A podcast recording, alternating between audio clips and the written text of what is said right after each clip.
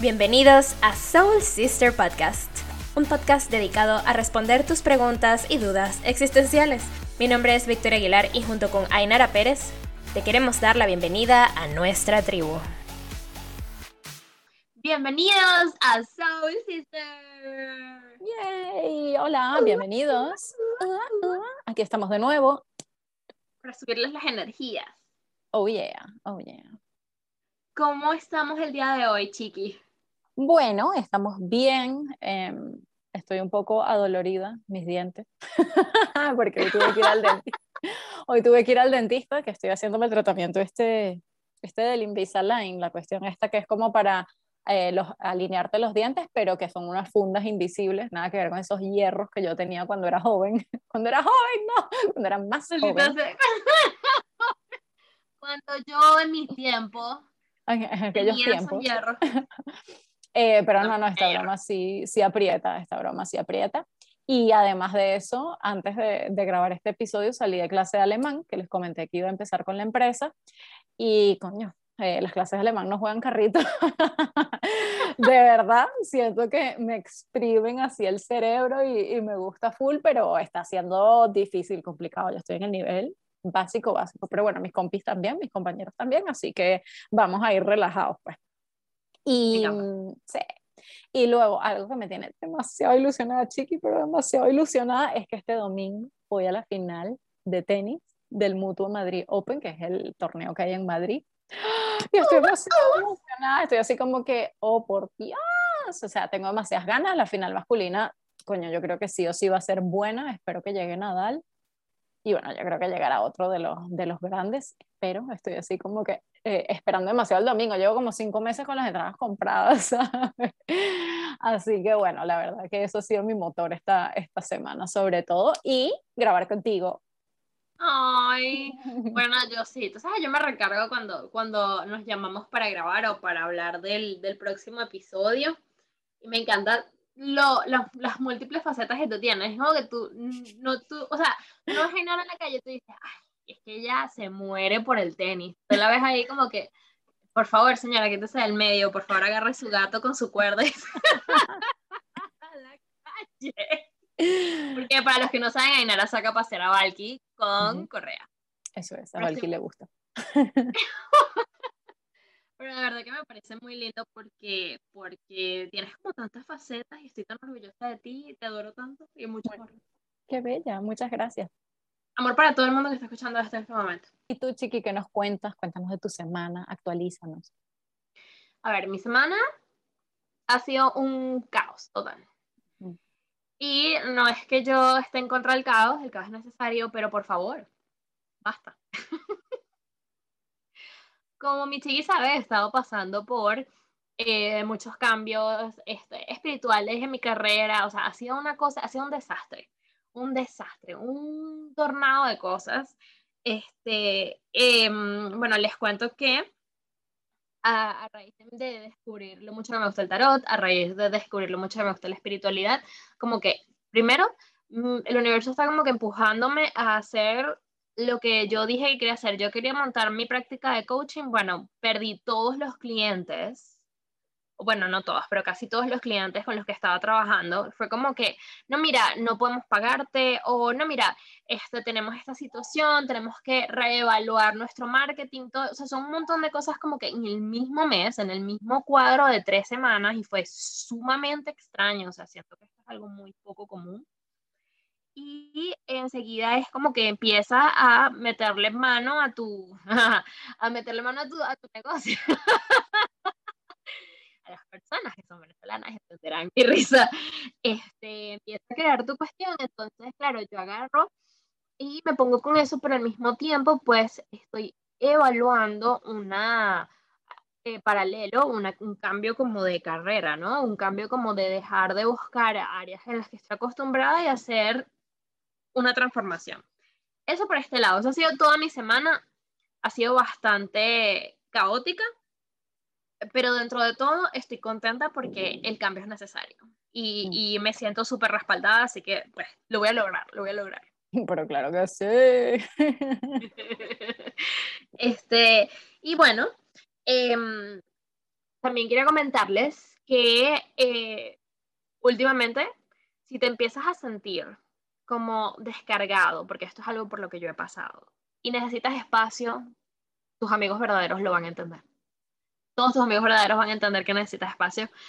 Chiqui y yo tuvimos una discusión en donde casi, no sé, fue, fue súper heartbreaking porque yo le digo, Chiqui, esto me está pasando y Chiqui como que no estés molesta conmigo. Yo nunca estaría molesta contigo. Ay, pero este, al final como que eh, empecé a entender que a veces como que no tengo la energía para, para lidiar con tantas cosas al mismo tiempo, como que para mí tener conversaciones constantemente representa un esfuerzo a veces, cuando sobre todo que estoy pasando por un tema de cambio tan fuerte, claro que no todo es como arco iris y, estrellas y cositas bonitas y que brillen. Este, entonces, yo siento que cuando te, tienes una tribu de verdad que te apoya y te quiere, van a entender tus cambios de humor. Así que por eso te agradezco, mi chica. No, claro que sí, yo te apoyo y todos te apoyamos y yo creo que eso es como súper importante que hay que respetar el espacio de los demás, los tiempos y también tener una comunicación clara, ¿no? Porque llega un punto en el que no sabes cómo ayudar a la otra persona y quizás no está de más preguntar cómo te ayudo, porque puede que esa persona tenga otra forma eh, en la que necesita ese apoyo y esa forma puede ser eso, que le den su espacio. Entonces, bueno, eh, fue el tema aclarado y ahí estoy para mi chiqui siempre. Y, bueno, claro, y esto va a ser lo, típico, ¿sabes? Siempre sale el sol, todas esas cosas a mí me encantan porque es verdad. Y yo creo que sí, que cuando, ¿cómo es esa frase que dice, eh, cuando sientes como una sacudida muy fuerte en tu vida, no es que se acaba el mundo o tu mundo, sino que em, va a empezar uno nuevo. Entonces yo creo también muchísimo en eso, o sea, es como momentos en los que dices, cuando vienen, vienen todas juntas, no sé qué pasa, pero también creo que es como que mm, quita cosas de tu camino para que puedas centrarte en lo que de verdad sí. Así que chiqui, esto va a ser para, para súper bien. Ay, qué bella, chiqui. Casi siento que me amas incondicionalmente. ¿Tú crees que deberíamos amar incondicionalmente? Segway, súper, súper smooth. Sí, sí, nadie notó. Nadie, lo notó. Que metimos ahí la pregunta. Em, bueno, a tu pregunta de si creo que deberíamos amar incondicionalmente, honestamente yo creo que no. Este, y lo he deseado muchísimo en mi vida y lo he tratado de forzar, lo he intentado como encajar, pero yo, de verdad, mi, mi opinión es que no. Tiene sus matices, pero mi opinión es que no. Entonces, bueno, este es un tema que me, que me hacía como mucha ilusión cuando lo estuvimos hablando, porque creo que es uno, uno de esos temas que también tiene que ver con el amor, que creo que siempre nos mueve mucho.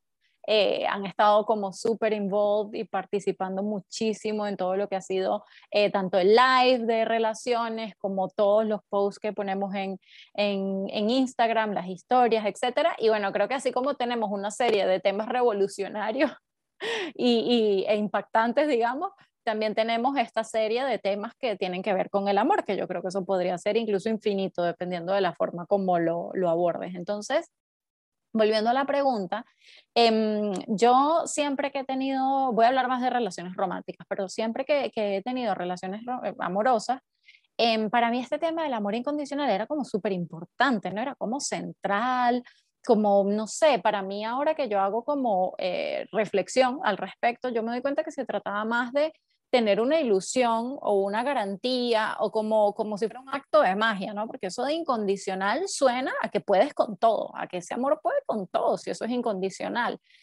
Y yo creo que eso te aleja de la realidad de la situación que puedes estar viviendo en el momento. O sea, yo de hecho recuerdo haber permitido muchas cosas em, que no debía haber permitido y cosas que iban en contra con lo que de lo que yo quería en la vida, etcétera.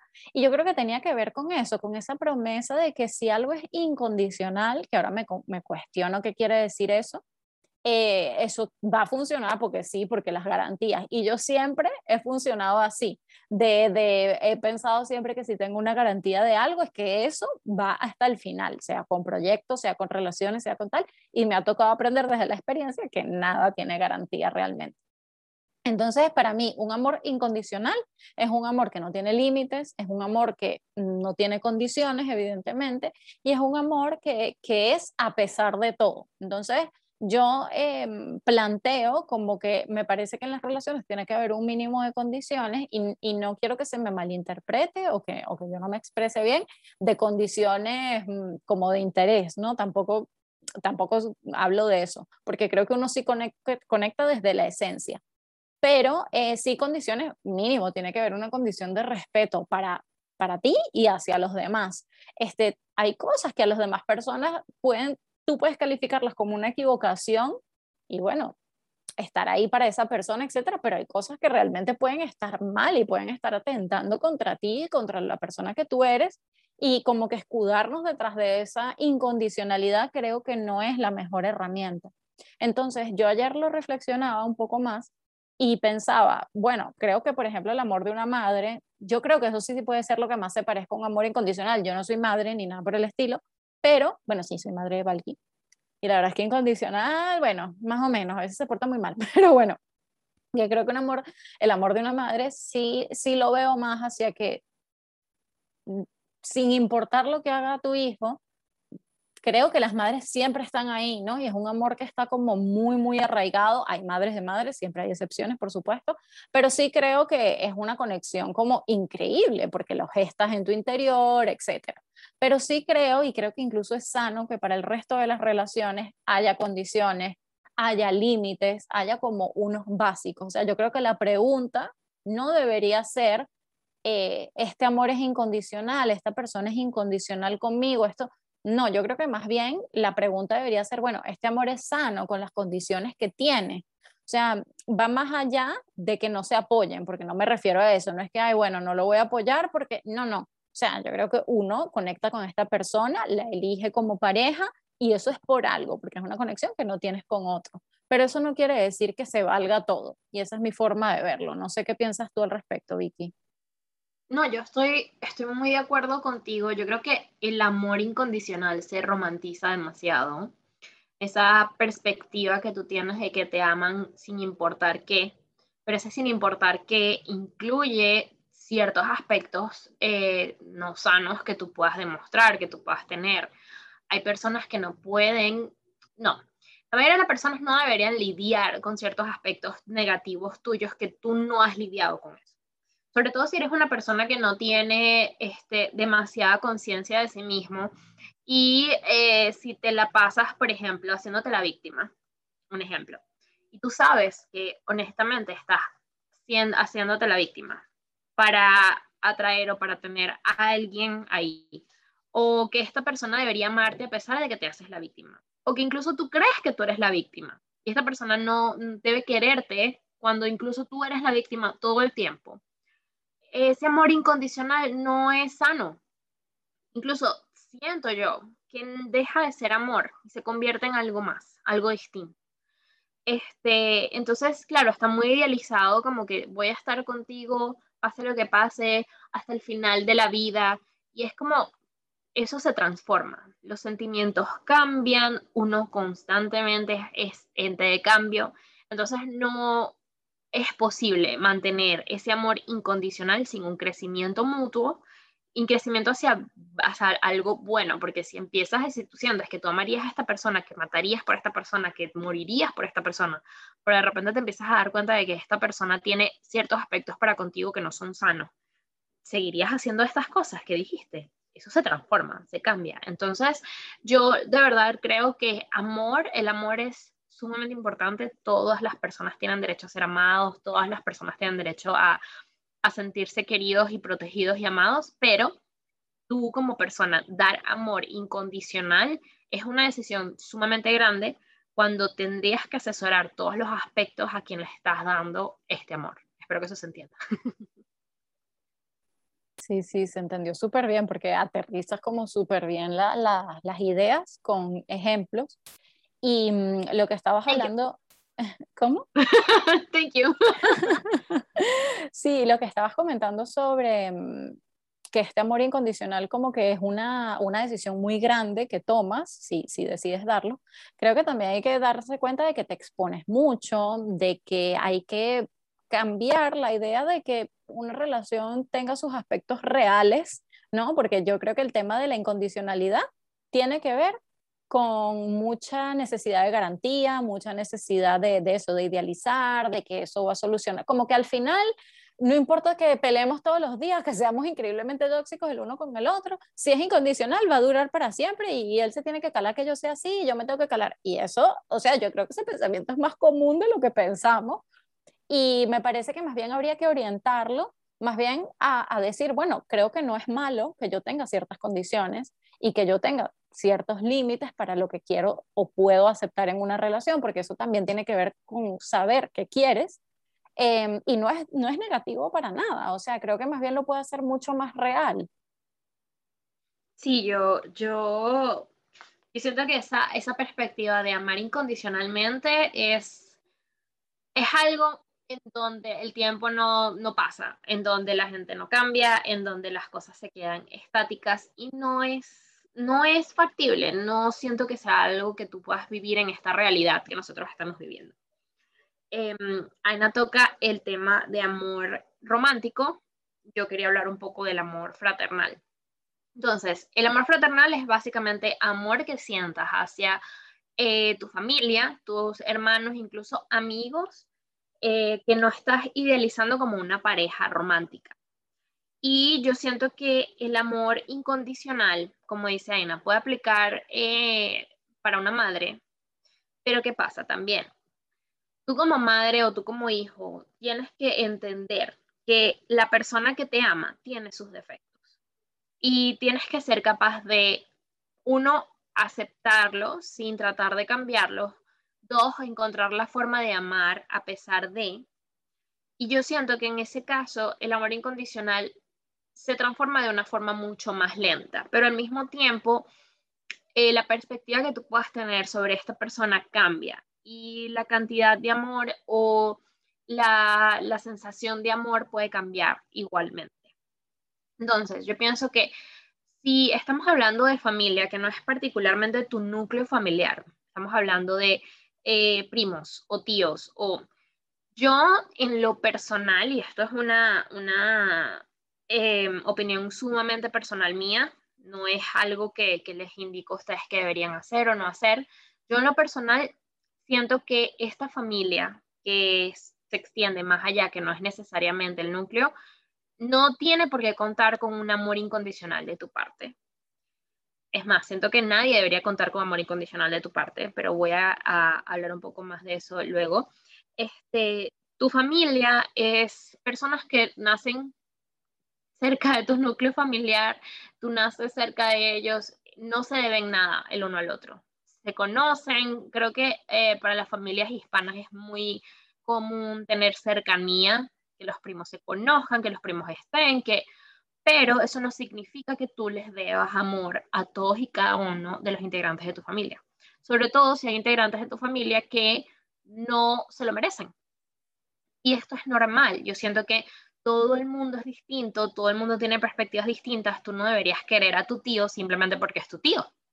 Esta persona te está demostrando cariño, esta persona te está demostrando algo. Es algo que yo, yo honestamente siento que, que deberíamos evaluar. Em, porque cuando amamos a alguien incondicionalmente, primero podemos salir heridos, sobre todo porque es una persona que no es tan cercana a nosotros que no, que no tenemos tanto en común, o sea, es tu primo o tu tía o tu tío. ¿Por qué amarías a alguien condicionalmente que no está tan presente en tu vida, que no hace lo mismo que tú harías por, por, por que, tú, que tú harías por ello? Si, por ejemplo, en mi caso, este, yo siento que por lo menos mi mamá es una persona que ama demasiado a su familia. Mi mamá está muy presente para su familia. Pero en mi opinión, hay muchas veces en donde la familia no está para ella. Amar incondicionalmente en esas situaciones habla de que te falta poner límites. Entonces, este, yo siento que para mí, si mi familia me quiere bien, yo no dejo de, de considerarlos familia, no dejo de tener afecto por ellos, pero no, no los amo incondicionalmente porque pongo mis límites y para saber en qué momento estoy sintiéndome amenazada, estoy sintiéndome como que mi energía no está siendo respetada, mi presencia no está siendo respetada, o están tratando de imponer opiniones antes de las, que, de las mías, antes de mi criterio, eh, prefiero como marcar una distancia. no me preocupo por eso. Yo no siento que mi amor sea total y completamente em, indispensable para ellos, honestamente. No creo que ellos se pregunten al día a día, ah, ¿será que Vicky me ama? Si siento afecto y lo demuestro, pues lo demuestro. Y creo que esto debería ser suficiente para personas ajenas a, a mi núcleo familiar que no necesiten de mi constante reafirmación de cariño. Cuando hablamos de este núcleo familiar, papá, mamá, hermano, siento que son muchas cosas. Si tu hermana, hermano, es una persona que constantemente te pone a prueba en tu cariño, en tu amor, te reta, eh, tiene actitudes negativas, tiene actitudes de autodestructivas, amar incondicionalmente a esta persona solo puede hacerte daño. Porque los amas a pesar de que ellos, uno, no parezcan amarte igual. Dos, aceptas todos sus defectos, sin importar qué. Y eso te afecta a ti, afecta cómo tú te sientes con respecto a ti, afecta tu estado de humor, afecta todo. Y no es sano para ti sentirte de esa manera. Si esta persona no puede evolucionar o le cuesta como estar en el mismo nivel en el que tú estás. Puedes amarlos, puedes entender que los quieres, pero no puedes dar total y completamente tu amor sin condiciones y aceptar todo, porque yo siento que en el ámbito de amor incondicional, la parte incondicional es que tu amor no cambia, tu amor es puro y, y está dirigido a esta persona sin importar nada. O sea, si esta persona patea perros, vas a seguir amándolo exactamente como el día que nació, yo siento que no es posible. Siento que el cambio siempre está y la evolución dentro de este cambio siempre está. Igual pasa con papás y mamás. Si tu papá y tu mamá tuvieron muchas cosas tóxicas para contigo, amarlos incondicionalmente solo te va a hacer daño a ti. No poner condiciones en ese cariño de, bueno, pero mi mamá constantemente, no sé, me, me amenaza con prenderse en fuego ¿Cómo amas incondicionalmente a alguien que está amenazando tu salud mental de esa manera constantemente? No sé qué piensa Inara. Me encanta la perspectiva que planteas también del amor incondicional, em, no cuestionado, como dado ya por sentado, de que, bueno, como soy miembro de, de esta familia, tengo que, que, estar para esta gente más que para nadie en el mundo. Yo conozco muchos casos de personas que verdaderamente, bueno, su familia no les aporta o les hace daño directamente y estas personas igual siguen estando allí para toda convención social que haya o para lo que sea, porque es lo que les enseñaron, es el deber ser y se pone continuamente en situaciones de incluso de riesgo.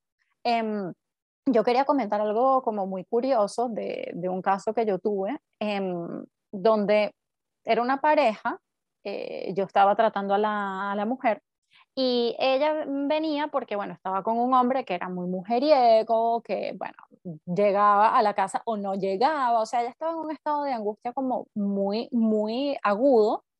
Y ella resulta que tenía un enganche muy fuerte con él porque él lo único que no tenía en esas parejas amantes que, bueno, que tenía constantemente era la incondicionalidad del amor, entre comillas, porque claro, estas eran parejas o estas amantes eran, sabes, cosas de una noche, no era que tenía un amante, una amante fija, y bueno, como que esas mujeres sabían también a lo que iban.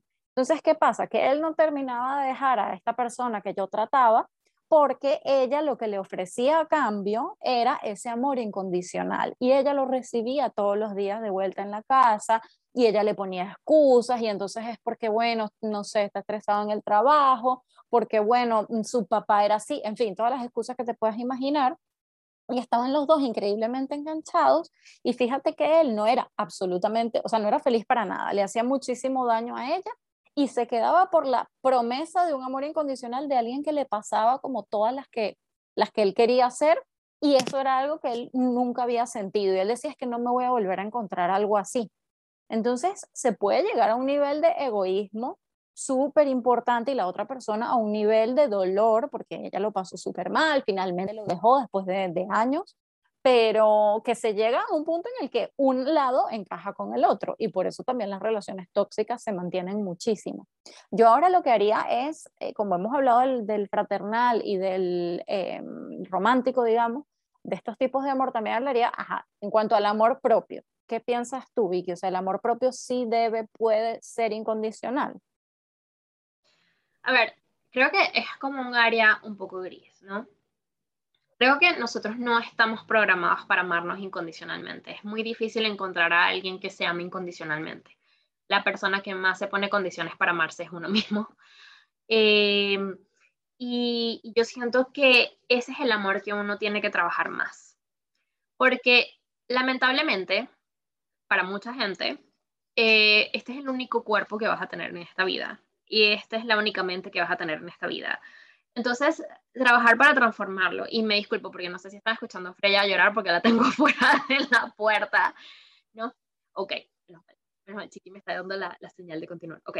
Entonces, este, tú solamente puedes ser tú.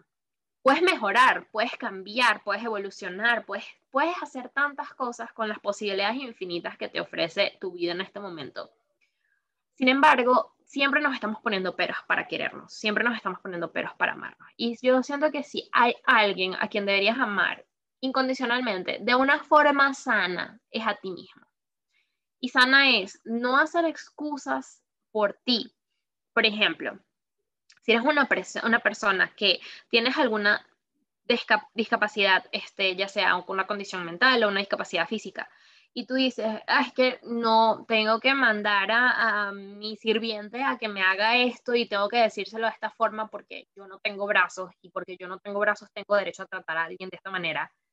Pues no, no está bien y no deberías amarte incondicionalmente cuando no te estás dando cuenta que estás siendo una persona grosera y que no estás teniendo una compasión hacia los demás. Independientemente que tengas brazos o no, que hayas nacido sin brazos o no, que se te haya caído un brazo o que lo que sea, no puedes tratar mal a alguien por eso. O sea, y a esto me voy con las personas que este, utilicen cualquier cantidad de situaciones eh, o, eh, estados mentales para tratar mal a alguien, ¿sabes? Y, por ejemplo, tú eres una persona que tiene depresión clínica y tú sabes que pues esta depresión es muy difícil, la gente no entiende, pero tú igualmente tratas mal a la gente que está tratando de acercarse porque tienes depresión, no está bien que utilices esto como un arma. Y eso es algo que deberías evaluar.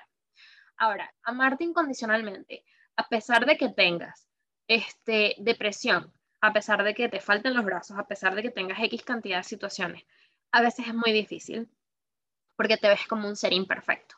Pero noticia, todos somos totalmente imperfectos. Nadie es perfecto. Todos nos quejamos de cómo nos vemos, todos nos quejamos de cómo nos sentimos, todos nos quejamos de cómo funciona nuestro cerebro, no hay nadie completa y totalmente feliz de quien es. Y si lo hay, lo admiro muchísimo, honestamente. Este, pero deberíamos amarnos incondicionalmente. Sí y no. Cuando estamos amándonos incondicionalmente, en el aspecto de yo me amo porque yo soy quien soy en este momento y quiero mejorar y voy a amarme continuamente a medida de que voy siendo consciente de mí mismo y voy cambiando y voy mejorando y me voy convirtiendo en la versión que quiero ser, muy bien, ámate incondicionalmente. Pero si tú dices, bueno, yo me amo a pesar de que me falten los brazos, yo soy lo mejor del mundo porque yo puedo utilizar esto como un arma, y con mis brazos, como un arma para, para tratar mal a la gente o para entender, o sea, yo soy la víctima en esta situación y el mundo me debe a mí todo, una explicación, porque yo soy lo mejor o yo, o yo soy quien tiene que tener como la mayor cantidad de atención porque pues necesito este amor más que otras personas. O sea, es una forma de verlo demasiado tóxica. Si tú naces con o tienes algún tipo de condición, siempre puedes mejorar. Hay un hombre en, no recuerdo cómo se llama, es un entrepreneur. El señor no tiene brazos ni piernas y él surfea, hace bungee jumping, tengo que buscar el nombre, es algo que me acabo de acordar, pero recientemente vi. Se hizo millonario con ideas y él no tiene brazos ni piernas, es literal un señor, es un torso, un señor que es solo un torso y una cabeza y él tiene la vida de su sueño.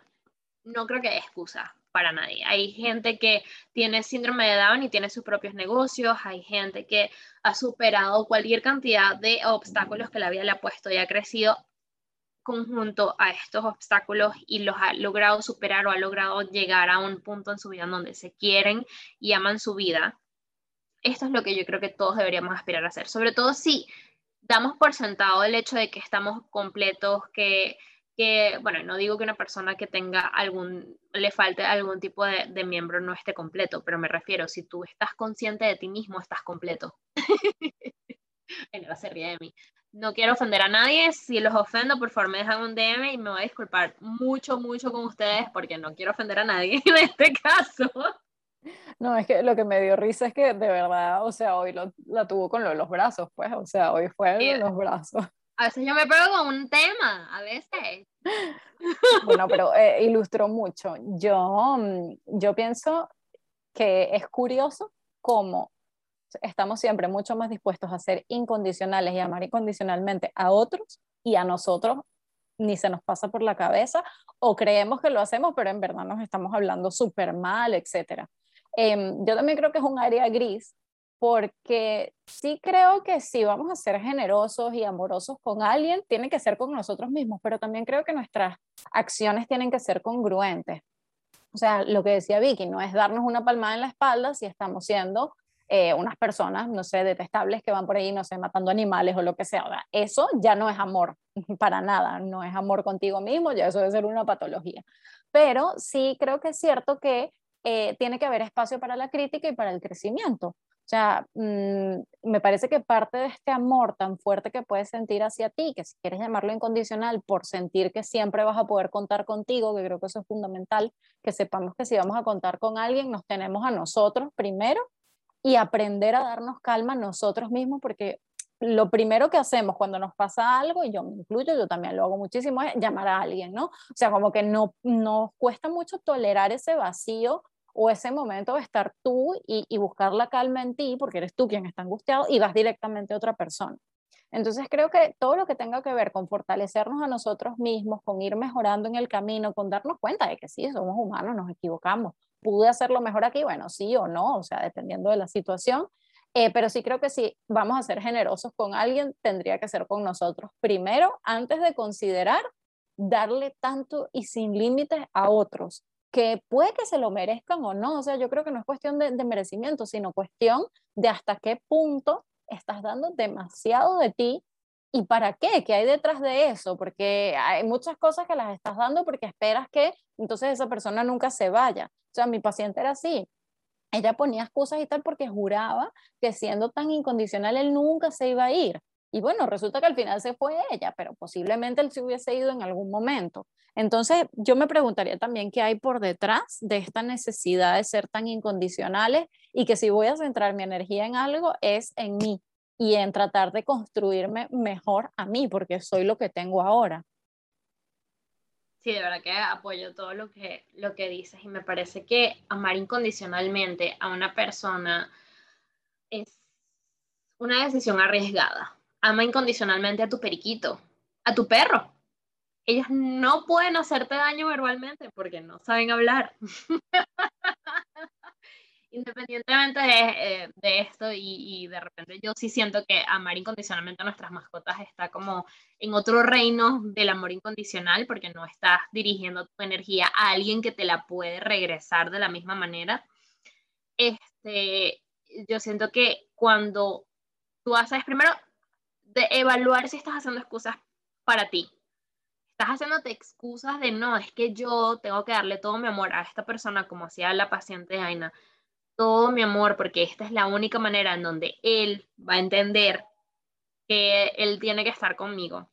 O, no sé, si yo amo incondicionalmente, es que estoy siendo mejor persona, porque hay muchos que, que piensan así, soy mejor persona porque amo incondicionalmente. Si tú matas a alguien, yo voy a amarte exactamente igual. Eso es mentira. es imposible que dentro de ti tus sentimientos no cambien es imposible que cuando te das cuenta de que algo se siente desagradable, si una persona te trata mal y tú dices, no, es que yo te voy a amar sin importar qué, eso ya no es amor, estás acostumbrado, estás haciendo excusas, estás dependiendo, estás obsesionado, pero amor, el amor de verdad, el amor limpio y puro y, y que no razona necesariamente para querer a esta persona, no puede darse cuando hay tantos obstáculos, cuando hay tantos peros, cuando hay tanto rechazo. Absolutamente. Y yo creo que podemos pasar entonces a trascendencia. trascendencia. Yo. No le he preguntado a nadie qué opina de esto, o sea, de, de nuestros segways a, a otros segmentos, o sea, de nuestros fieles seguidores, no me han comentado nada. No. Nada, yo siento que para ellos no es tan importante como lo es para nosotras. Estoy empezando a sentir que el amor incondicional que tenía hacia nuestros seguidores se Está está cambiando.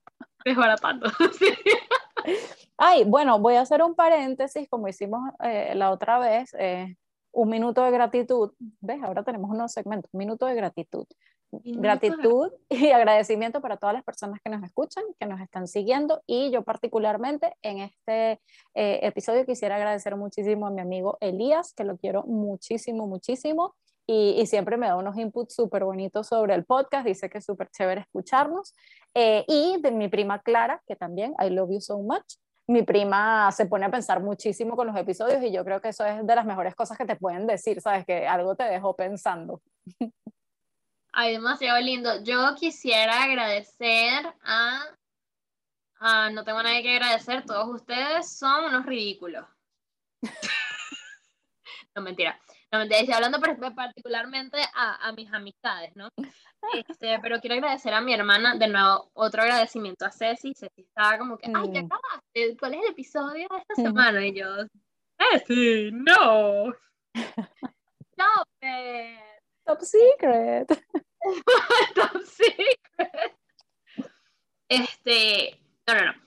Yo honestamente agradezco a todo el mundo que está escuchando el podcast, a todos los amigos de, de Aina que aún no nos conocemos, que pronto seremos amigos, a toda la tribu. De verdad que, que son súper lindos por escucharlo y por apoyarnos.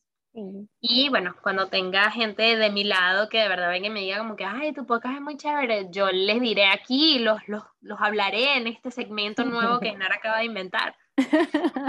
claro que sí, estamos creando aquí nuestra, nuestra tribu y gente que, que les sirve lo que, lo que estamos haciendo. Entonces, trascendencia. Entonces. Pasando a este punto, quería primero plantear una cosa que me vas a contestar tú, Vicky, rápidamente lo primero que se te venga a la mente. Dos palabras. O sea, ¿qué es para ti amor incondicional? Lo que se te venga a la mente. ¿Qué, qué piensas? Ser disfuncional. ok, me parece bien, me parece bien. Yo creo que cuando yo pienso amor incondicional, pienso peligro y pienso sacrificio, ¿no? Se me viene como a la cabeza una cuestión de sacrificio súper fuerte, súper intenso. Entonces, invito a todos a que se pregunten eso y lo primero que les venga a la mente, no lo que mis papás me dijeron que es y entonces lo que yo construyo, no. O sea, ¿qué es para ti amor incondicional? Y en función de eso podemos ir como desarmándolo y quedándonos con lo que nos sirve, con lo que es sano y con lo que no, bueno, ya, ya es hora de dejarlo atrás. Entonces, tema principal en cuanto al amor incondicional, límites. O sea, si sientes que estás en una relación con cualquier persona en la que eso, lo, en lo que se basa es en la incondicionalidad tal y cual, vamos a preguntarnos si realmente hay unos límites aquí. Es decir, si esta persona, como dice Vicky, te comenta que va a matar a alguien, tú dirías, ah, ok, sí, chévere, porque te voy a amar mmm, sin importar lo que pase. Y hay casos que no son tan extremos, sí, sí, o sea, hay casos que no son tan extremos, hay casos que se tratan de, eh, bueno, o sea, yo no confío en ti, lo hablábamos en el episodio de las relaciones tóxicas, te voy a llamar todos los días a las 3 de la mañana para ver si estás en tu casa, porque no, no te creo, no confío en ti, y entonces yo tengo que ser incondicional con esta persona porque vamos a romantizar también la idea de que me acose de esa forma, ¿sabes? Y eso es una cosa súper común, que aquí lo decimos y suena loco, pero es muy, muy común romantizar cosas que no lo son. Entonces, para mí particularmente, ya lo he comentado, amor incondicional tenía que ver con garantías. En el momento que me di cuenta que estas garantías no existen y que son ilusiones y que eran como construcciones mías para tener como cierta tranquilidad, ¿no? Como que, ay, bueno, yo creo que si yo hago esto, seguramente recibo esto. Y la verdad que la noticia es que eso no es así, eso no necesariamente es así. Yo solo diría que hay una excepción en cuanto a ti mismo y a las metas que te propones. Es decir, si tú tienes una meta, tú te propones tus objetivos y tú trabajas en eso, eso se va a manifestar. De verdad que sí porque sobre todo eh, estás haciendo el trabajo, entonces quizás no se manifiesta de la forma en que tú quieres o la que tú creías que iba a ser, pero se va a manifestar de la mejor forma para ti. Cuando algo tiene que ver con otra persona, por mucho que tú ames incondicionalmente y que quieras romantizar ciertas cosas, eso no lo hace más romántico ni hace que eso se logre. O sea, además creo que eh, como que creamos y manifestamos las cosas con las que estamos alineados y que pueden ser sanos para nosotros. Entonces, ¿qué pasa? Que hay relaciones, y a mí me parece que esto o sea, lo veo yo muy comúnmente, que lo único que la sostiene es este ideal de la incondicionalidad. O sea, en el día a día en la relación pueden estar pasando mil millones de cosas feas, feas para la foto, como dice un amigo mío. Cosas que tú dices, oh, por Dios. Pero como dentro de todo eso parece que hay una cosa mayor, un, un no sé, como una estructura superior que baña todo y es la incondicionalidad, todo vale. Entonces yo allí me preguntaría, ¿todo vale de verdad? Es que no debería no debería valer todo. Y hay cosas que para otra persona, y esto también pasa muchísimo, que para otra persona son más o menos aceptables. Cuando no te ha pasado que le cuentas a una amiga que tienes tal rollo con alguien y tu amiga te dice, bueno, en mi caso yo no, para mí no es para tanto, o sea, yo no lo tomaría así, o al revés, que tú te lo estás tomando relajada y tu amiga, ¿cómo estás tan tranquila? Yo hago no sé qué, yo hago no sé cuánto. Entonces hay cosas que para algunas personas van a ser más tolerables y para otras no pero se trata de encontrar lo que, lo que para ti es negociable o innegociable, porque eso existe. Y yo creo que el propósito también de esta trascendencia, que también lo vamos a unir con el tema de luego de diseña tu vida, que va a ser muy, muy práctico, es eso, es ver cómo la realidad, ver las relaciones que tenemos de cualquier tipo, incluso con nosotros mismos, a los ojos, o sea, tal cual como son. Bueno, en el sentido figurado, ¿ok? No es que vas a ponerte a ver a todo el mundo a la cara ahora, no, esto primero es un trabajo interno vamos a ver realmente cómo son, vamos a ser realistas, vamos a tratar de ver la practicidad en una relación, porque yo soy fiel creyente de que sí, o sea, me encanta el romanticismo, me encanta este, la parte más espiritual de una relación, la parte más pasional, pero soy fiel creyente de que una relación tiene que funcionar, o sea, tiene que ser funcional, tiene que ser práctica en el día a día, eh, tiene que ser una relación que se construya sobre otras cosas. Entonces, para eso también están los límites. Y para eso también tenemos que preguntarnos muchísimas cosas. Y aquí, por eso digo que primero es un trabajo interno, porque para tú poder poner límites, tú tienes que saber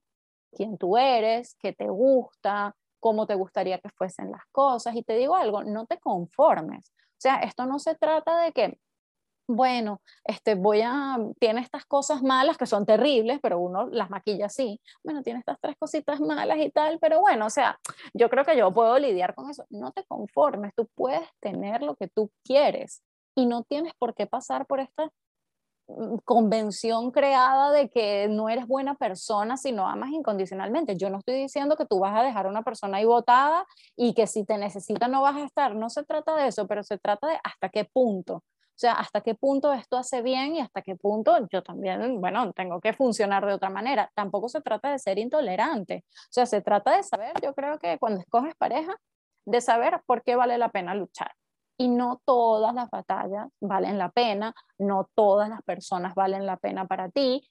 Hay que elegir. Y en el momento en que puedas elegir y puedas darte cuenta que una relación en el día a día tiene que funcionar, o sea, que no se puede sostener de magia y de idealizaciones, yo creo que ahí te vas a dar cuenta de, de que necesitas un cambio en tus relaciones, probablemente. No, estoy súper de acuerdo con, con cómo lo pones porque es así, o sea, siento que es como ley de vida. Pero yo quería eh, profundizar un poquito en el, en el, área de ser egoísta, porque todos pensamos que ser egoísta es malo. Y ser egoísta puede tener muchas connotaciones y muchas definiciones, pero voy a hablar desde mi punto de vista ahora a continuación y bueno, que quede lo que resuene. No está mal ser egoísta. Nosotros nos enseñan a ser total y completamente, bueno, altruistas, dejados con otras personas. Haz bien sin mirar a quién. ayuda, sé total y completamente este, como se dice, accesible para otras personas. Yo siento que estas enseñanzas no son del todo positivas. No está bien que tú dejes eh, partes de ti, que tú como que te obligues a ti mismo a hacer un esfuerzo adicional por alguien más, sea quien sea esta persona, cuando tú honestamente no te sientes como para cumplir ese papel.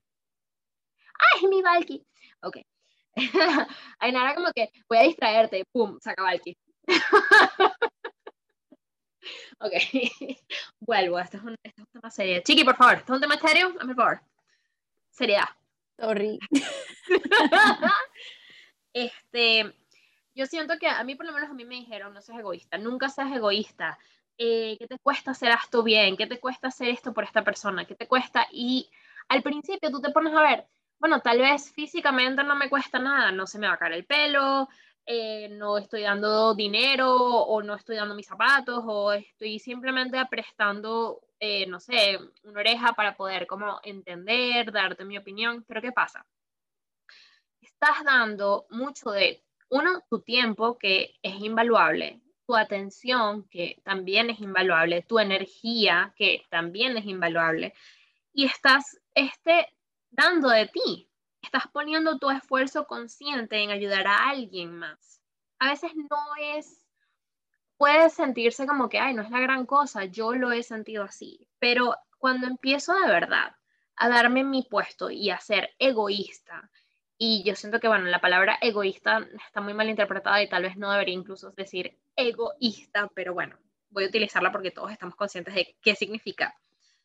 Yo siento que cuando yo llego a ser egoísta con, con lo que yo quiero hacer y se lo planteo a personas que sé que me aman y sé que están ahí para mí, de nuevo, cuando yo le dije a Ainara, mira, de verdad necesito, necesito como que eh, recargarme, ver televisión, no quiero hablar, y Ainara me dice, yo entiendo, y no dice, es que no me quiere porque ya no me quiere, si tú me quisieras, hubiera apretado atención. Eso es positivo para mí porque sé que ella respeta mis formas de recargarme, sé que ella sabe que yo la adoro y la amo, pero no se plantea si ya la dejo de querer porque le dejo de prestar atención. O ni siquiera es que le dejé de prestar atención, simplemente como que me tomé un momento para mí. Y tú sabes que cuando estás tomándote tiempo para ti y las otras personas lo aceptan, ese momento en el que tú estás siendo egoísta te deja de verdad ver quién está. Incondicionalmente tal vez no es la palabra, pero quién no se toma personal el hecho de que tú estés tomándote tiempo para ti. Esa es otra cosa de la que también quisiera hacer nota. Tú no deberías tomarte personal las decisiones de los demás. Si tú puedes ser total y completamente empático y comprensivo con alguien y entender que esta persona no está haciéndolo para herirte, no lo está haciendo para, para joderte, sino que está tomando una decisión basada en cómo se siente, tú tienes que tener la habilidad de la madurez emocional de comprender que, primero, esta persona no es un apéndice tuyo. Tú puedes decidir, bueno, no voy a tomarme esto personal, tú estás teniendo esta reacción, yo voy a tener esta reacción. Si es una persona importante para ti, aquí estoy cuando quieras hablar. Si es una persona que honestamente eso te hizo sentir de alguna manera mal o desagradado, pues tómate un momento para ti para pensar por qué. O sea, yo siento que la parte de ser egoísta aquí es muy importante. Asesora tus sentimientos, asesora tus emociones antes de tomar una decisión de reaccionar, porque al fin y al cabo, la persona que está como dejando, drenando su energía eres tú en cualquiera de estas dos, eh, de estos dos escenarios. Y bueno, yo siento que de repente podrías agregar algo ahí. Sí. Eh, se quedó como que, ¿qué? ¿Yo? ¿Yo? Es que, me dio risa, ¿lo podrías agregar algo ahí? Pues dale, dale panita. Dale, mami. Exacto. Eh, me gusta mucho que hayas traído colación el tema del egoísmo porque esas son las cosas que hacemos en trascendencia, nos cuestionamos todo. O sea, una palabra, una palabra porque nos hayamos acostumbrado a, que tenga una connotación negativa, no quiere decir que es una palabra tabú y que no podemos verla desde otras perspectivas. Quizás recibimos un comentario acerca de este episodio donde nos dicen, no, mira, para mí el egoísmo es fabuloso hasta cierto punto y otras personas nos dirán qué horrible lo que dijeron. Y allí podremos también ir aprendiendo de, de lo que piensan las personas, o sea, eso es completamente válido. Pero sí creo que el egoísmo se ha satanizado por completo. Y yo creo que hay algo como muy cierto de esta frase de que si tú no estás bien, es difícil que puedas como dar cosas buenas a los demás. O sea, quiero decir, ¿qué entregas tú si tú no te estás cuidando y no estás desde un buen lugar? Y yo sé que hay gente que es hiperproductiva en el trabajo, por ejemplo, y que de verdad siempre logra sacar un muy buen trabajo, así no duerma, así el estrés no le deje comer, así, ¿sabes? No tenga vida, así lo que sea. Pero eso tiene una fecha de vencimiento, eso va a expirar en cualquier momento y el precio que tú estás pagando por eso es muy, muy alto, muchísimo más que no recibir unas felicitaciones de tu jefe, por poner un ejemplo en concreto. Entonces, el egoísmo vamos a quitarle ese, a falta de una mejor palabra, o sea, vamos a quitarle esa connotación y vamos a, a reconocer que cuando nosotros también nos damos un tiempo para nosotros mismos, incluso si es porque ya no aguantas más y dices, es que hoy estoy saturado, no puedo contestarle el teléfono a esta persona, porque además sé que no se está muriendo, ¿sabes? Sé que quiere hablar de, bueno, cómo está mi Bella. Entonces yo se lo agradezco, pero no va a pasar nada. Yo creo que todos estamos claros que eso da mucha satisfacción, el momento en el que dices, ah, alivio, ¿sabes? Como necesito conectar. Y eso tiene que ver con sentimientos que no podemos tapar, que nos necesitamos y que necesitamos darnos a nosotros también.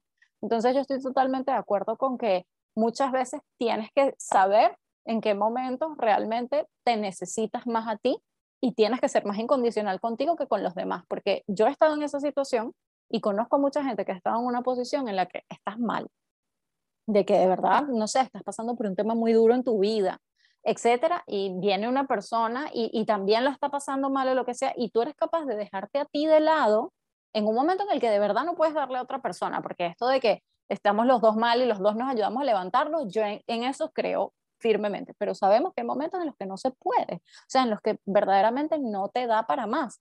Y conozco gente que aún así se deja de lado para estar por otra persona que quizás, bueno, estoy diciendo que está mal, pero imaginemos que no lo está.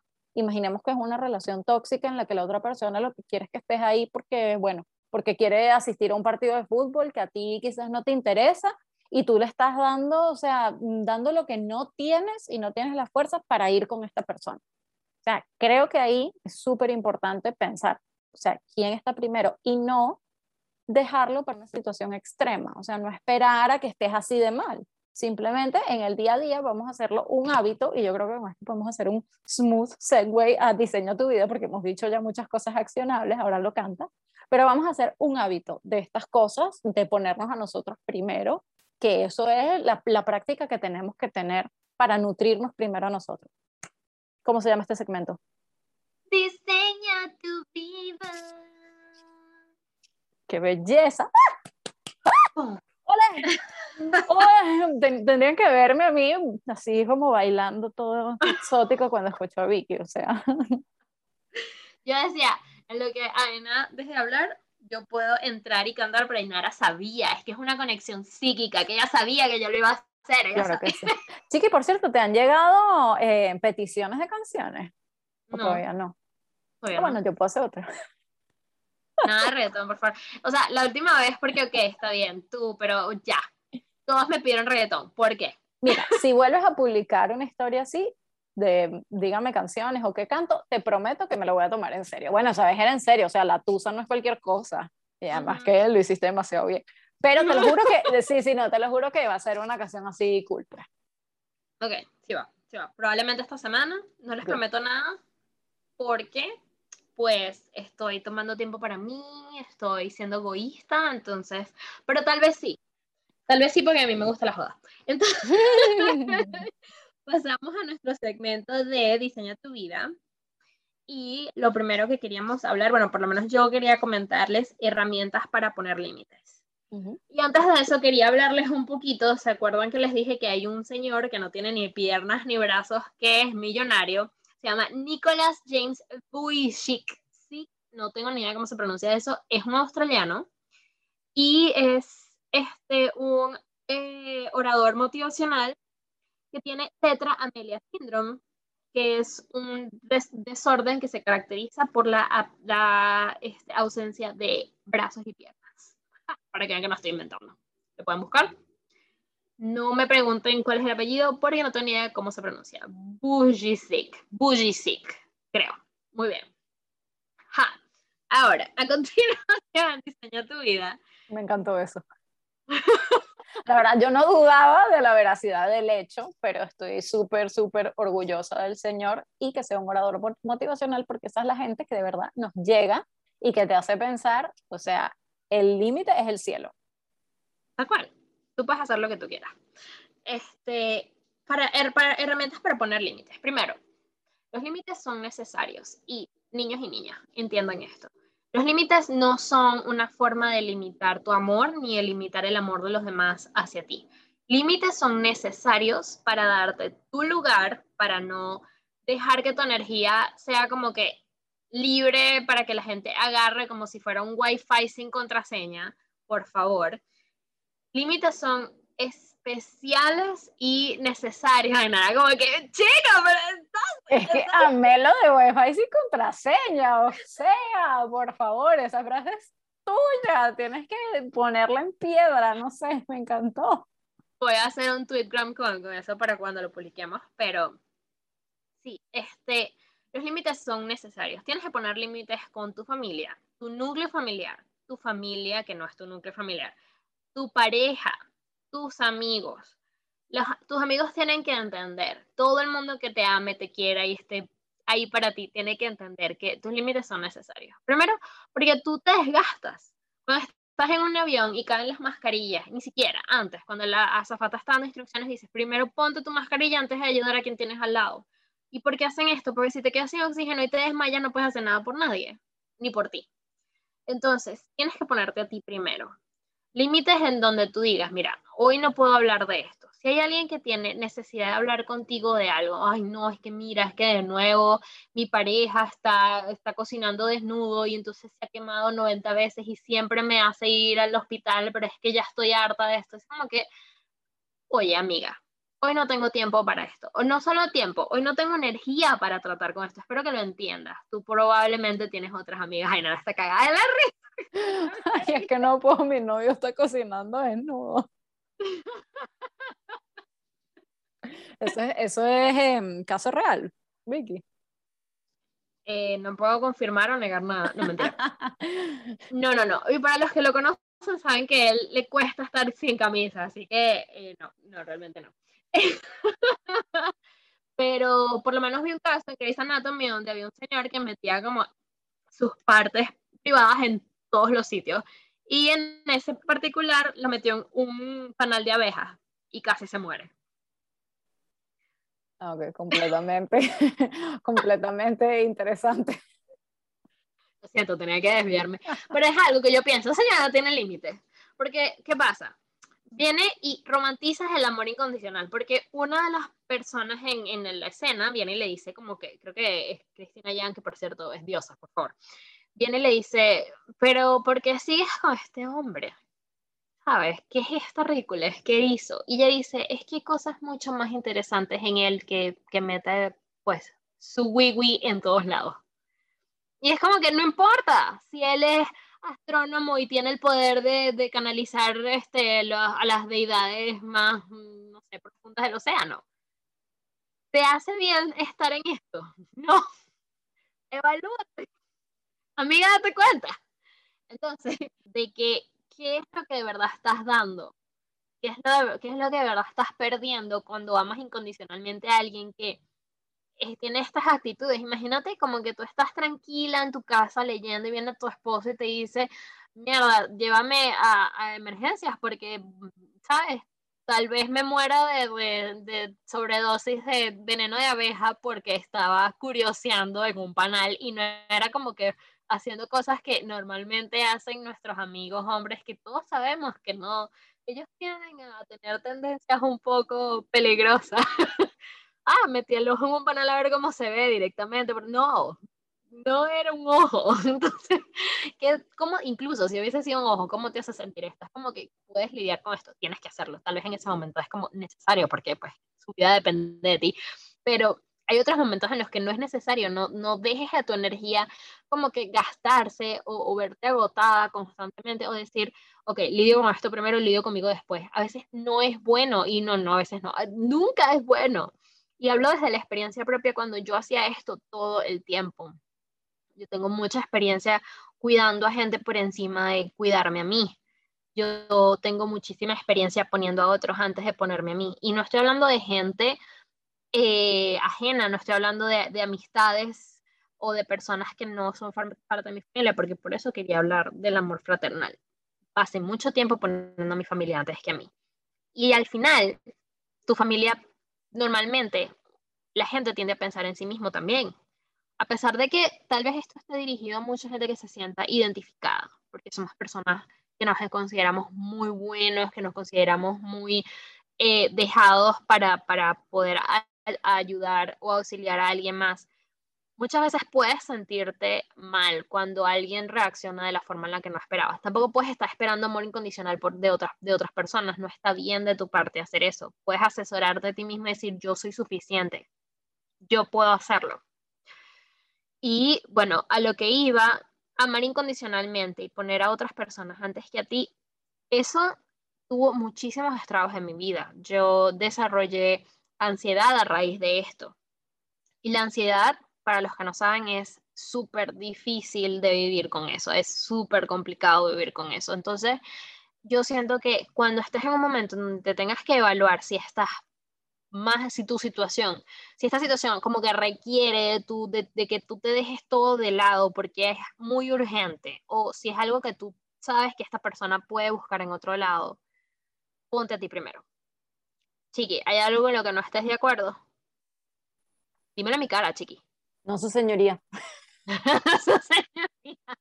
Pero es que tu, tu gama de emociones en tu cara es como que, ah, sí, estoy de acuerdo. Oh, esto no sé, esto es nuevo para mí. no, claro que sí, claro. No, no, claro, claro que estoy de acuerdo con que mm, o sea, los, los, límites tienen que existir. O sea, por favor, no es malo, no es malo, es positivo. Yo lo que quería agregar eh, es que, bueno, mmm, creo que tenemos que revisar primero nuestras relaciones, empezando por, por la que tenemos con nosotros mismos. Y mm, bueno, ahí una, hice como una pequeña guía de preguntas que creo que son importantes para, para transitar por esto, ¿no? Y yo recomendaría hacerlo a través del journaling, o sea, agarra tu libreta, agarra tu agenda, lo que sea, y escribe todo esto porque te va a ayudar también a tenerlo de forma mucho más visual, aterrizada, puedes volver a ello, agregar cosas, etc. Entonces, eh, la primera pregunta sería cuáles son mis principales relaciones. Entonces, realmente pensar en esas relaciones que, no sé, o porque son las más frecuentes, o porque son las más significativas para ti, las que te das cuenta que te afectan más en el día a día, anotarlo, ¿no? O sea, por ejemplo, mm, mi chiqui, eh, mi pareja y mi mamá, por ejemplo. La segunda pregunta sería cómo me siento en cada una de ellas. Y con esto asignarle como o una puntuación o una palabra a cada una, ¿no? Que va desde bien, regular, mal. O sea, aquí creo que es importante no enrollarnos mucho con muchas etiquetas y con muchas cosas, sino hacerlo simple para ir al grano, ¿no? Y entonces nos vamos a centrar en qué cambiaría o, preguntarnos qué cambiaría o qué me hace falta en estas relaciones para estar bien en ellas. Y yo creo que hay que ser súper sinceros, porque puede que tú digas, mira, me hace falta más atención, que me den más atención, o me hace falta más espacio, o sea, X, lo que sea que te hace falta. Y creo que es muy importante que seas como muy transparente y muy simple. O sea, otra vez, no es que me hace falta atención porque yo cuando era pequeña no me daban, entonces ahora, no, no, no, o sea, me hace falta atención, me hace falta espacio sin justificaciones, lo que tú sientes. Recuerda que esta agenda es como un espacio seguro para ti, eso es, tuyo y lo revisas tú. Entonces, como que muy pegada a esta pregunta, muy relacionada sería, ¿qué espero yo de estas relaciones? Y allí yo lo, como que lo, lo trataría de centrar en lo que yo espero es real, o sea, es algo que verdaderamente me hace falta, o es una ilusión que yo creo que va a sostener la relación para siempre. Es decir, bueno, a mí lo que me hace falta es que mi pareja deje de seguir a todas las mujeres que tienen Instagram. Bueno, espera, cuidadito. Vamos a ver. O sea, ¿esto es algo que realmente te hace falta o es un tema que necesitas trabajar tú y luego trabajarlo en pareja? ¿O es una ilusión que tú crees que si él ya no sigue a ninguna mujer en Instagram, entonces la relación va a ser perfecta? Sea, creo que hay que tratar de descomponer las cosas como a su mínima expresión para ver si realmente esto puede sostener una relación o no. No habrá cosas más importantes que él deje de seguir a todas las mujeres que hay en el Instagram. ¿Ok? A mí que también se está riendo. ok, luego la siguiente es, ¿hay algo que yo pueda hacer? O sea, si yo identifico que una relación yo estoy en regular, o sea, mira, con, con mi mamá yo me estoy sintiendo regular, etcétera, porque eso, siento que necesito más atención de su parte. Bueno, hay algo que yo pueda hacer. Yo le he dicho que yo necesito más atención o yo he intentado buscarla de alguna manera o espero que ella siempre venga a mí. Y aquí va mucho como de asignar responsabilidad, no culpa, porque la culpa hace que nos quedemos ahí estáticos dando vueltas y en resentimiento y, no te mueves, estás estancado. Es responsabilidad. O sea, si hay algo que yo puedo hacer, voy a probarlo, vamos a cambiar la estrategia.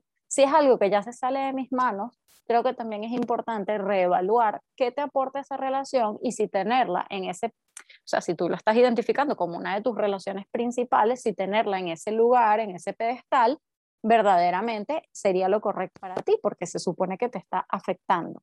Entonces, bueno, esto es un poco para darnos cuenta si necesitamos cambiar de estrategias. Y luego yo creo que, bueno, esto no tiene que tener un orden, ¿no? Pero también pensar en cómo me veo a mí mismo día a día, cómo me hablo, cómo me siento conmigo. Y haz lo mismo, bien, regular, mal, o sea, y bebiendo. ¿Pero por qué me siento mal? Bueno, porque dije que hoy iba a entrenar y eso lo digo todos los días y llevo un mes que no entreno. Ajá, ok. ¿Tú puedes hacer algo al respecto? Sí. Bueno, hay que comprometerse a hacerlo porque si no vas a seguir marcando la casilla de regular o mal. O sea, creo que hay que ser como muy directos y, saber que así como el amor incondicional es un ideal y que no es ninguna magia, que hay cosas que hay que ir trabajando en el día a día, creo que como tú te sientes con otros y sobre todo como tú te sientes contigo mismo, tampoco va a ser mágico que, ay, se me va a pasar. Entonces tú decides si quedarte en ese estado en el que estás o probar cosas nuevas. Entonces, al final creo que se va, esto se trata de ser conscientes, o sea, más conscientes, tus patrones en las relaciones, más realistas también, no quedarse esperando que las cosas cambien, ver, si tú puedes hacer algo al respecto. Y con esto no me refiero a que agarres tú toda la responsabilidad de que, de que una relación funcione, porque es cosa de dos, pero sí ver qué cosas se pueden hacer de tu lado, porque puede haber cosas que no estés viendo. Y al final hay que entender y aceptar las limitaciones de todo. O sea, hay cosas que simplemente no van para adelante, hay cosas que son innegociables para nosotros, hay temas que no podemos tolerar y así intentemos mantenernos en esa ilusión de que sí lo vamos a poder tolerar porque soy buena persona y soy incondicional, eso también va a llegar a su fin, va a llegar a su fecha de expiración y vas a explotar básicamente. Wow, yo, yo estoy total y completamente de acuerdo. Yo siento que aprendí, yo aprendí a hacer journaling para entender cómo me siento, estar consciente de cómo yo me siento. Es una herramienta muy buena pero hacer journaling para poder entender cómo poner mis límites con respecto a mis relaciones, creo que es como otro nivel de cuidado personal que todos deberíamos considerar. Creo que este, es importante evaluar el amor que te tienes a ti mismo constantemente, en el sentido de mirarte al espejo. Y este es como otro consejo, ¿no? Otra, otra acción que puedes hacer. Mírate al espejo ¿cuáles son los pensamientos que vienen a tu cabeza? Los primeros pensamientos. Es algo como, este pelo, o, ay, no, es que subí de peso, o es, este, wow, me veo súper cansada hoy, o estás siendo negativa, porque normalmente yo siento que esto es algo muy común, que lo primero que tú ves al espejo cuando te despiertas o es, son todos los aspectos negativos que puedas sacar de ti. Esto no está bien, porque no estás siendo un apoyo para ti mismo o para ti misma. Si tú llegas y te ves en el espejo y estás como que, wow, pero es que mira esta belleza, mira todo el mundo que está total y completamente afortunado en su vida de tenerme porque yo soy, eso está muy bien, súbete tu ánimo, súbete tu, tu autoestima al darte cuenta de que, mm, primero yo no soy partidaria de que si tú, si, tú no te amas, nadie te va a amar, eso no, no creo que eso sea cierto, pero para nada. Pero ¿qué pasa? Amarte a ti mismo o a ti misma es una ventaja tan grande en la vida porque tener confianza en ti mismo es lo que te impulsa a de verdad lograr todas tus metas. Entonces, este, yo siento que eh, tienes que evaluar, este, este es mi, mi consejo, evalúa lo que te dices, evalúa lo que te dices constantemente, porque creo que eso es clave en el momento de poner límites porque a veces no nos damos cuenta que estamos basando nuestro valor de nosotros mismos en lo que los demás piensan. Y si tú sirves más a alguien de lo que te sirves a ti, eso te da a ti una sensación de valor mayor, porque tú estás siendo de valor para alguien más. Es una forma muy retorcida de verlo, porque en el segundo que esa persona diga no te necesito más o que esa persona diga lo que me estás dando no es lo que yo necesito, tu sentido de valor y tu estima va, va a caer, va a bajar. Entonces, no lo apoyes en nadie más que no seas tú. Em, y bueno, creo que con eso es importante reconocer constantemente, no solo cuando te ves en el espejo, pero constantemente lo que te dices a ti mismo. Hey, soy un fracaso. No, no te digas eso. O haz que yo no puedo hacer esto, o haz que yo no puedo hacer lo otro. Tú puedes hacerlo todo. Tú tienes el poder de hacer todo lo que tú quieras. ¿Por qué te limitas? Sí, y, al final me parece que una, conclusión que podríamos sacar de aquí es la constancia, tanto la técnica del espejo como journaling, como ver cómo te hablas e ir cambiándolo. Bueno, no lo dejes ahí, ¿sabes? No lo dejes en un ejercicio de una vez, en una hoja y ya. Trata de ser constante en cuanto a evaluar esto y sobre todo para buscar cambios, porque esa es la, la idea y darte cuenta de que, bueno, sí, estamos todos condicionados a, a ver primero lo que está mal en nosotros, lo negativo, como dice Vicky, y, a los demás se nos hace súper fácil o más fácil idealizar bueno, eso es algo que puede cambiar, o sea, nosotros podemos reprogramarnos de esa manera, pero claro, hace falta que sea constante. Entonces, bueno, creo que esa sería la, conclusión por el episodio de, de hoy. Esperamos que les haya gustado mucho. Es otra de nuestras series del amor. Nos encantaría que nos dijeran qué más quieren que hablemos acerca del amor, que podemos preparar, porque creo que es un tema, es un tema que puede ser muy, muy bonito, ¿no? Súper extenso también. Y quisiera ser capaz de dar todas las opiniones que yo tengo, porque son muchísimas. Entonces, mientras más ideas me den para hablar, más opiniones puedo tener y más, más y más y más podcasts podemos hacer. y creo que Ainara también. Ainara es Loki, este, sabes, como que ella es tan, tan intelectual, ella es tan... Yo, yo, mido lo que yo digo, pero yo sé que ella tiene tantas opiniones como yo, ella tiene demasiadas opiniones, tantas como yo. Entonces, este, es muy importante como que escuchar este episodio cuando estás evaluando no solo tus límites y tu amor por ti mismo, sino si es correcto darle un amor incondicional a alguien más. Eh, ya saben nuestra opinión. Eh, ah, me alegra mucho que, que, espero que hayan disfrutado este episodio. Y esto fue Soul Sister. ¡Yay! Uh, uh, Esto fue Soul Sister Podcast, un podcast dedicado a responder tus preguntas y dudas existenciales. Te invitamos a ser parte de nuestra tribu. Únete a nosotras en Instagram en soulsister.podcast. Allí nos dedicamos a crear comunidad y responder las dudas del día a día. Bienvenida a la tribu, Soul Sister.